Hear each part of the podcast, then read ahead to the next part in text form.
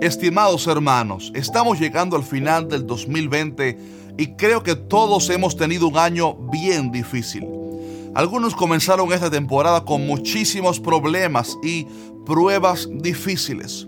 Muchos perdieron sus trabajos, varios enfermaron de gravedad y otros perdieron algún ser querido, quizás debido a esta enfermedad que ha azotado el mundo entero. Y quiero decirles que yo también obviamente he tenido un año con muchas dificultades. También atravesado por enfermedades en la familia, pruebas grandes que combatieron contra mi fe y hasta supe de decenas de amigos y hermanos en la fe cercanos que murieron este año. Esta semana muchas personas aprovechan para dar gracias a Dios, pero pienso que muchos no lo harán porque no encuentran en su corazón motivos suficientes por los cuales estar agradecidos. La pérdida de algún ser querido, la soledad o la enfermedad les ha quitado la razón para vivir y ser felices, pero te quiero decir que siempre encontrarás un motivo poderoso por el cual dar gracias a Dios. En la Biblia está la historia de un hombre llamado Jeremías. Él era un profeta de Dios, pero le tocó sufrir muchísimo porque nadie creyó en su ministerio. De hecho, se le conoce comúnmente como el profeta llorón porque lloró mucho. El pueblo ignoraba sus palabras, también fue golpeado físicamente. En cierta ocasión fue llevado preso y una vez hasta lo arrojaron a un pozo lleno de lodo para que muriera lentamente. Como si fuera poco, tuvo que ver con sus propios ojos la destrucción de la hermosa ciudad de Jerusalén que fue destruida y aquellas personas fueron llevados cautivos hacia Babilonia. Sin embargo, a pesar de tanto dolor, tragedia y sufrimiento a nivel personal y a nivel nacional también, él alzó su voz y dijo, por la misericordia de Jehová no hemos sido consumidos porque nunca decayeron sus misericordias. Nuevas son cada mañana, grande es su fidelidad. En otras palabras, si todavía había un remanente con vida, era por la misericordia de Dios. Amados hermanos, Jeremías encontró en medio de tanto dolor un motivo por el cual alegrarse y ser agradecido.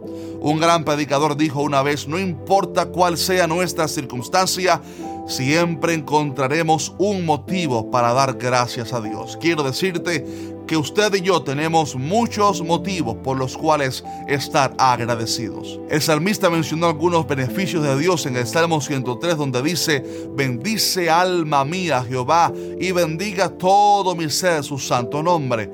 Bendice alma mía Jehová y no olvides ninguno de sus beneficios. Note que Él da una orden a su alma de que bendiga a Dios y la razón es que Él está agradecido por los beneficios que el Señor le había dado. La ingratitud hace olvidar aquellas cosas que hemos recibido y nos impide disfrutar de las que ya tenemos porque estamos muy enfocados en nuestro dolor actual o en aquellas cosas materiales que aún no hemos alcanzado.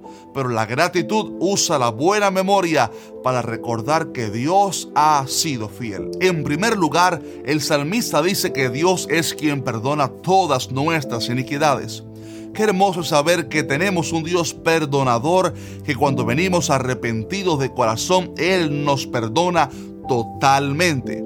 El hecho de que el Hijo de Dios haya muerto por nosotros en la cruz del Calvario para darnos perdón cuando merecíamos la muerte eterna es un motivo ya suficiente por el cual estar agradecidos a Dios. En esa cruz Jesús tomó sobre sí el castigo que nosotros merecíamos para darnos la gracia y el perdón que no merecíamos. Alguien dijo una vez, si Dios no me bendijese más de aquí en adelante, la eternidad no me bastará para dar gracias por lo que ya Él hizo por mí en la cruz del Calvario. Si usted, amigo mío, es salvo, quiero decirle que ya usted tiene un motivo más que suficiente para dar gracias a Dios. Luego el salmista menciona otros beneficios poderosos que a veces olvidamos. Por ejemplo, el hecho de que Dios es nuestro sanador y nos ha sanado muchas veces o también que nos ha rescatado del hoyo de la desesperación y depresión en varias ocasiones, periodo donde hemos estado angustiados y desesperados, pero Él nos ha levantado. También el salmista recuerda que Dios se ocupa de cada necesidad material que tengamos. Él es el que sacia de bien nuestra boca, o sea, Él nos da buenas cosas. La Biblia dice que Dios, nuestro Dios, suplirá todo lo que nos falta conforme a sus riquezas en gloria en Cristo Jesús. También Jesús dijo en una ocasión, considerad los lirios, cómo crecen, no trabajan ni hilan, más os digo que ni aun Salomón con toda su gloria se vistió como uno de ellos. Y si así viste Dios la hierba que hoy está en el campo y mañana es echada al horno, cuánto más a vosotros, hombres de poca fe. Estimado hermano, Dios se ocupa de cada uno de nosotros porque Él es fiel, Él es misericordioso. Termino con esta historia hermosa de gratitud. Lucas 17 dice que mientras Jesús se iba acercando a una aldea, le salieron al encuentro diez leprosos que desde la distancia pidieron misericordia. Jesús le respondió que fueran a ver al sacerdote en un acto de fe como si ya hubiesen sido sanados. Cuenta la Biblia que mientras ellos iban, los diez fueron sanados y nueve de ellos se fueron tal vez a celebrar, a alegrarse, pero uno de ellos regresó agradecido a Jesús, dando gracias y alabando a Dios en alta voz.